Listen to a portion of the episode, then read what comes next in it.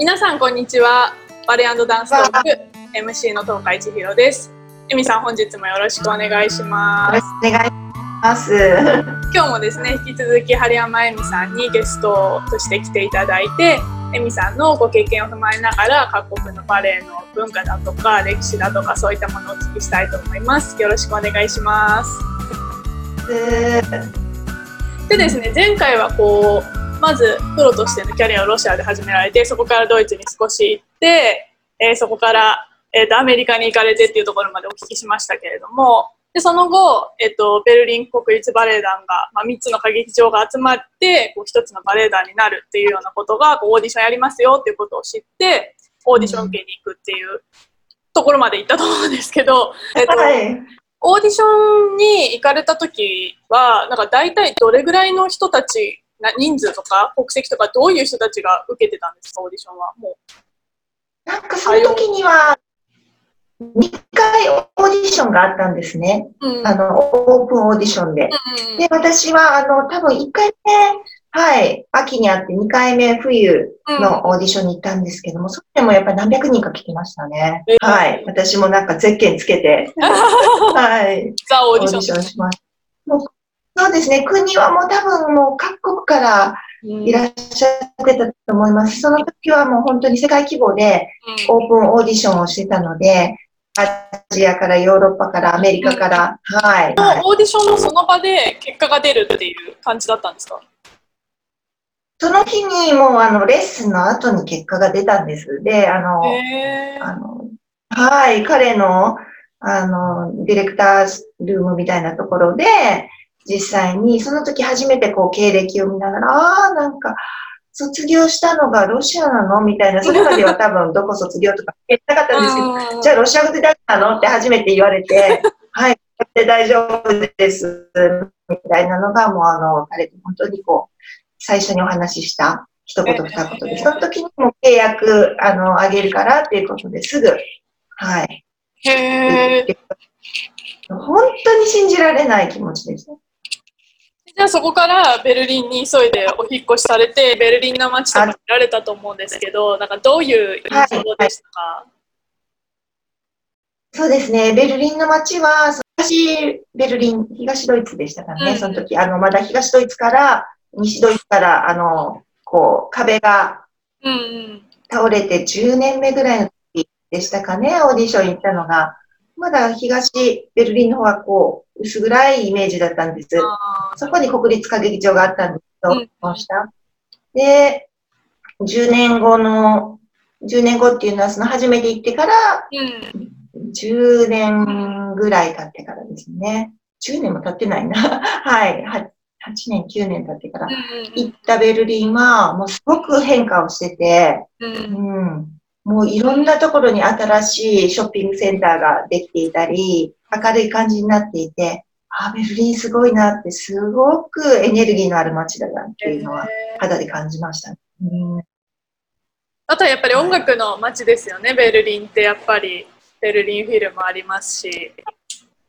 そうですね。オーケストラだけでも、もうあの、A 級っていうんですかね、本当にあの、プロフェッショナルなオーケストラだけでも6つ以上ありまして、あと、オペラ劇場が3つあって、その当時。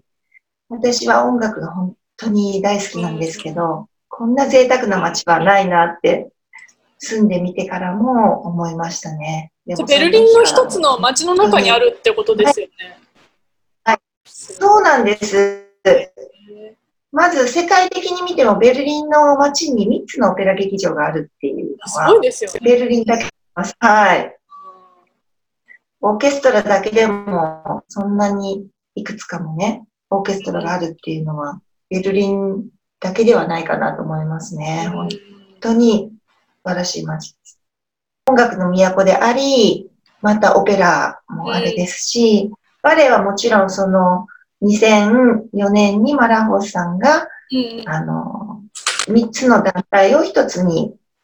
まとめてっていうベルリン国立バレエ団っていうものがすごく成長しましたし、ただ、クラシックだけではなくて、うん、面白い小さな、あの、パフォーマンスとか、コラボレーションパフォーマンスっていうのもその時期からとっても盛んになってきたので、もちろんクラシックも素晴らしいんですけど、街中では本当に何百のイベントが行われていて、一日中。はい、もう今日は何を見に行こうか、何しに行こうかみたいな。で、国立の博物館とか、ユネスコの世界遺産の素晴らしい美術館とか、そういう博物館等みたいなものもありますけど、小さなモダンのあのギャラリーとかも多くて、もう本当に芸術、アート溢れた街です。自分がパフォーマンスして、こう、7時ぐらいに終わるパフォーマンスがあったんですけど、7時だ6時からパフォーマンスして8時前に終わって8時からのコンサートに走る。すごい。はい。でも、それもできちゃう距離にもうあるってことなんですよね。また別の劇場とか歌劇場とかが。そうなんですね。あの、国立歌劇場と、あの、ジャンダンママークコンサートハウスっていうのはすごく近かったり、あと国立歌劇場から世界遺産の博物館等っていうのも歩いていける距離だったので、私あの年間パス博物館の持ってまして、はい、少し2時間ぐらいリハーサルの合間に、はい、はい、あの、素晴らしい絵を見に行ったりっていうの過ごし方もしましたね。すごくなんかこう、はい、インスピレーションをたくさん受けそうな街ですよね、ダンサーとして踊っている中で。本当にその時に、なんていうんですかね、日々、もう一瞬一瞬がこう、自分の中にあるものを成長させてくれる、学ばせてくれる、見た頃から感じる、なんていうんですかね、その、インスピレーションおっしゃった通りが、もうめきめきとこう中にこう蓄えられていくというか、自分の中からもこう出てくるというか、そういう環境でしたね。うん、はい。なのでなんかこうコラボレーションとかもすごくたくさんこうドイツにいらっしゃる間にやられてた印象があるんですけどやっぱりそういう環境があってでそういう環境をこう吸収して自分の中でインスピレーションがどんどん生まれていろんなものをやるようになっていったっていう感じだったんですかね。そうですね。あの、ベルリンに行ってから、初めの数年はもう、あの、カンパニーのお仕事とかでステイでしたので、もちろん、90名の大きなカンパニーでしたから、日々のリハーサルとか、はい、年間100回ぐらいのパフォーマンスがあったんですけど、で、そうですね、数年経ってから、いろんなアーティストとかの出会いもありまして、で本当にいろんなところで、いろんな分野のアーティストと出会う機会が多かったんですね。私の場合はそのギャラリーに行ったり、いろんな音楽会行ったりっていう中から広がっていったんですけども、そういうアーティスト、ミュージシャンだけではなくて彫刻家とか、うん、あの画家とか、歌手の方とかで、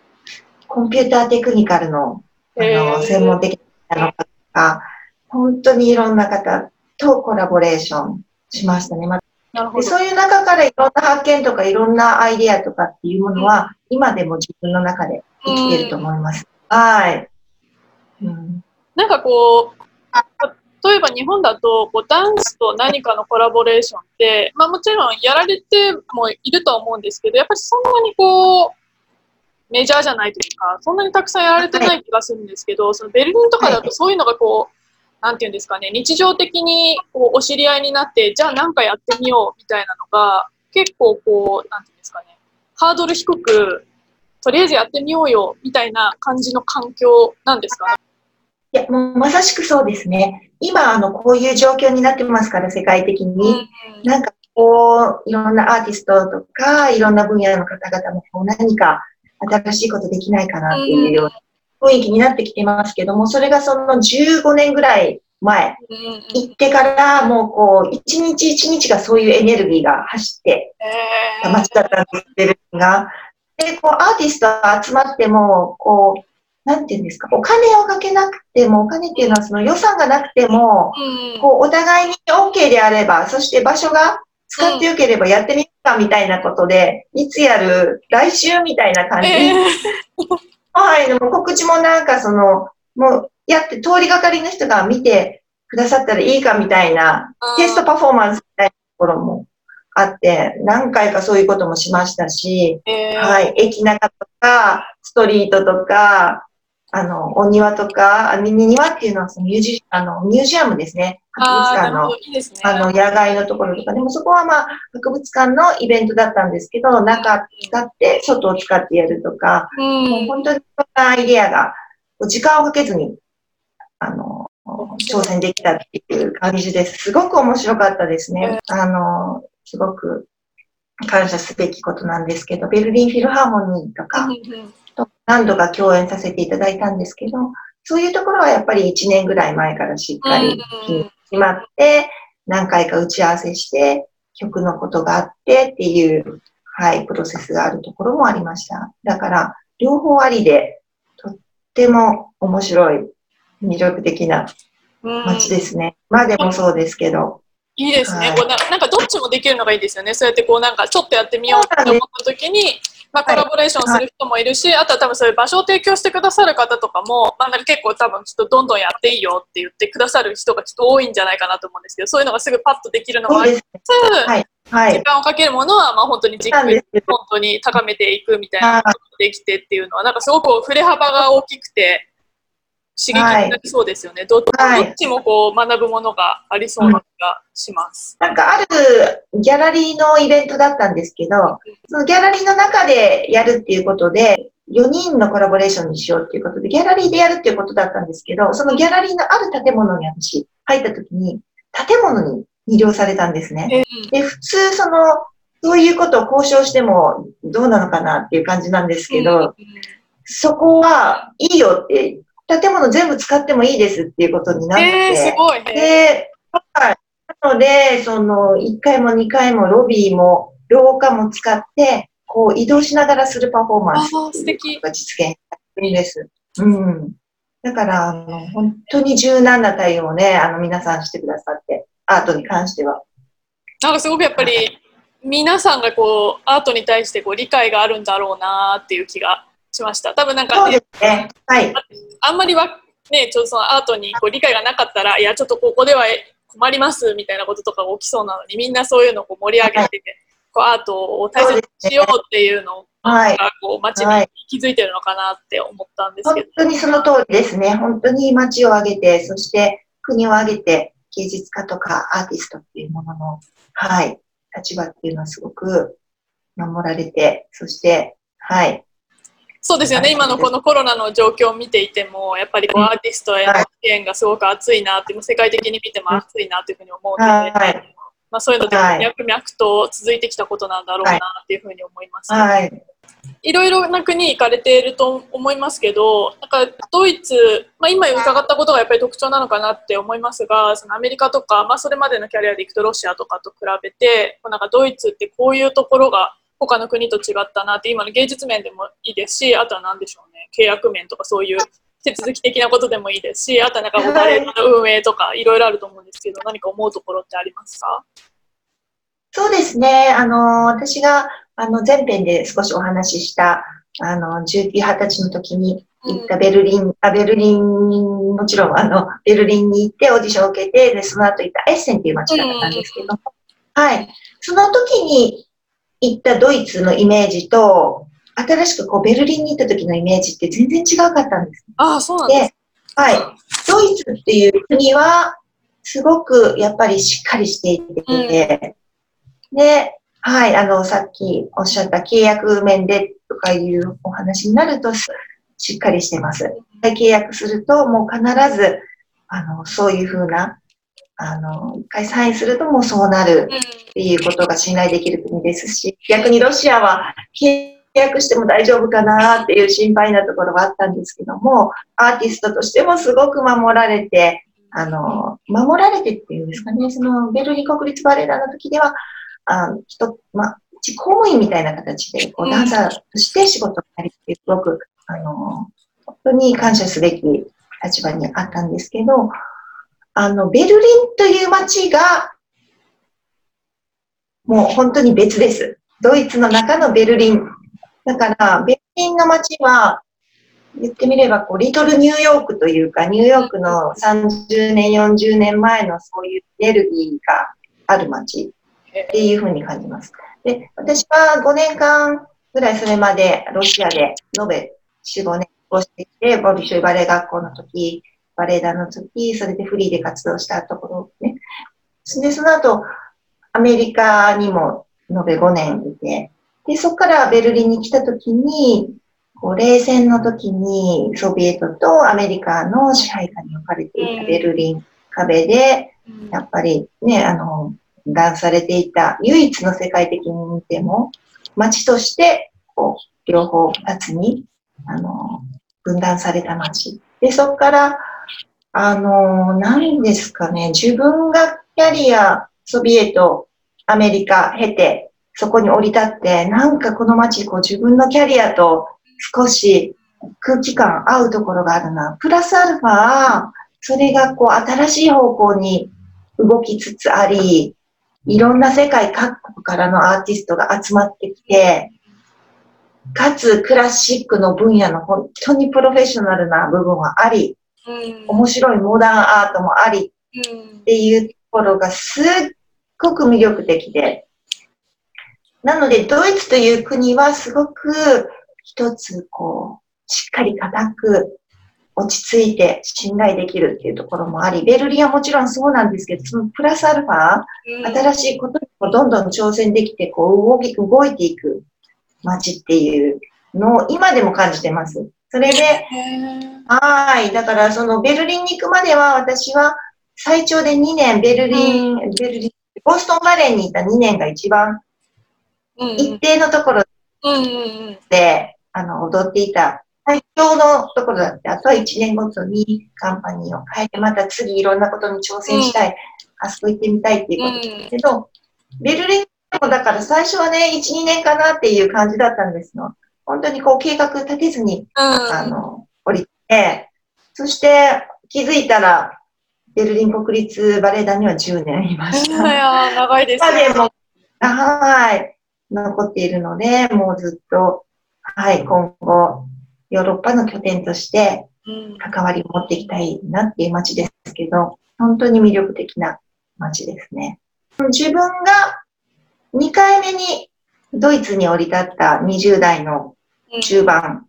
10代の時にオーディションに来た時っていうのとは、また考え方中身が少し違うかったんです。で、多分そこがぴったり来たんだと思いますね。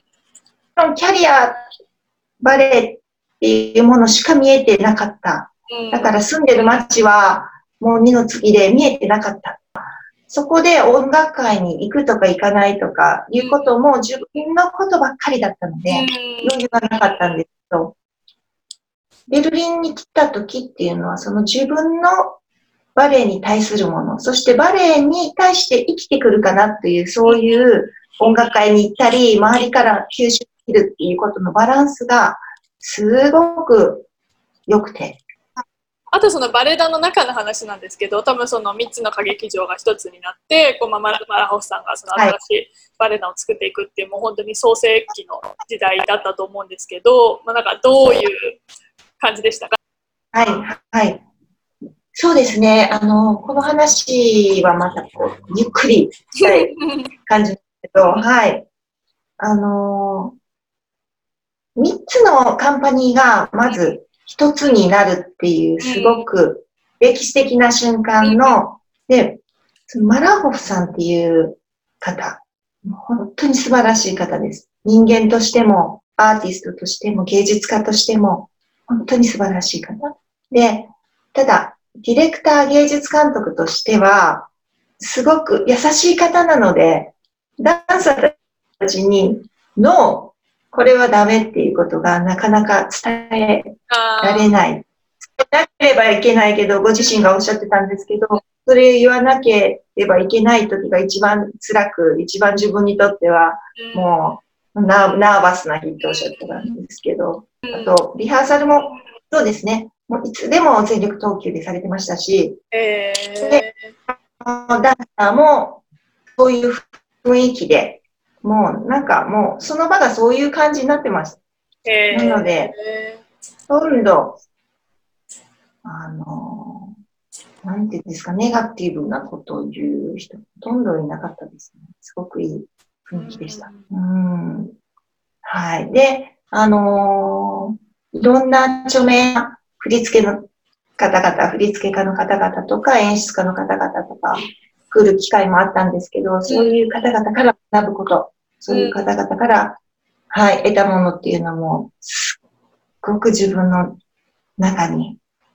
こう、一枚一枚残ってます。うんうん本当に特別な環境でしたね。ベルリンにたどり着くまでは自分から出歩いて、自分から行って、そこで得るものっていうことで、その街にこういろいろ集まってくるっていう環境にはなかったかもしれません。ただ、ベルリンは芸術家から、画家からアーティストから振付家からこうみんなベルリンに来て、こう自分がベルリンにいることによって、そういう出会いとか、そういう環境にあったので、世界的なアーティストがベルリンにいたら見れる、聴ける、出会うことができるいうような環境だったので、本当に恵まれた。はい、10年。そして15年になりますけどね、今。じゃあ、まあ、こう、ベルリン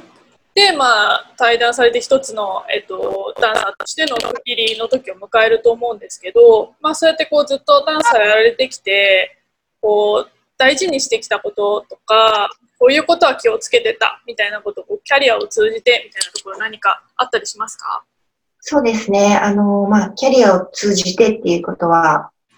まず一つなんですけど、あの、私は、あの、こう、人と人との出会いっていうものは、自分にとってかけがえのない、本当に宝物だと思っています。で、こうして今、こういうふうにご縁があってお話しさせていただいているのも一つのご縁で、本当に感謝すべきことだし、これを聞いてくださってる皆様のご縁っていうのも、どこからかのご縁だと思っています。で、いろんな時に一人で悩み、どうしようかなと思った時に、何かその道で出会った人、駅で出会った人、またコンクールで声をかけてくださった方、審査員だった方、そこから広がってお仕事することになって教えていただけた先生方、でそこにいたダンサーが、ダンサーのみんな、っていう、そのすべての方々の力なしでは自分はここに今座ってることもできなかったと思うんです。キャリアどころの問題じゃなくて、本当に生きていることさえできなかったかもしれないっていう、何回もそういう場面もありましたし、うん、なんか危ない時にも本当に知り合いではなかったけども助けてくださった方と、自分を守ってくださった方っていうのも多数います。命に関わるような時に。だからそういうご縁は自分の人生の一つだなと思ってます。それなしでは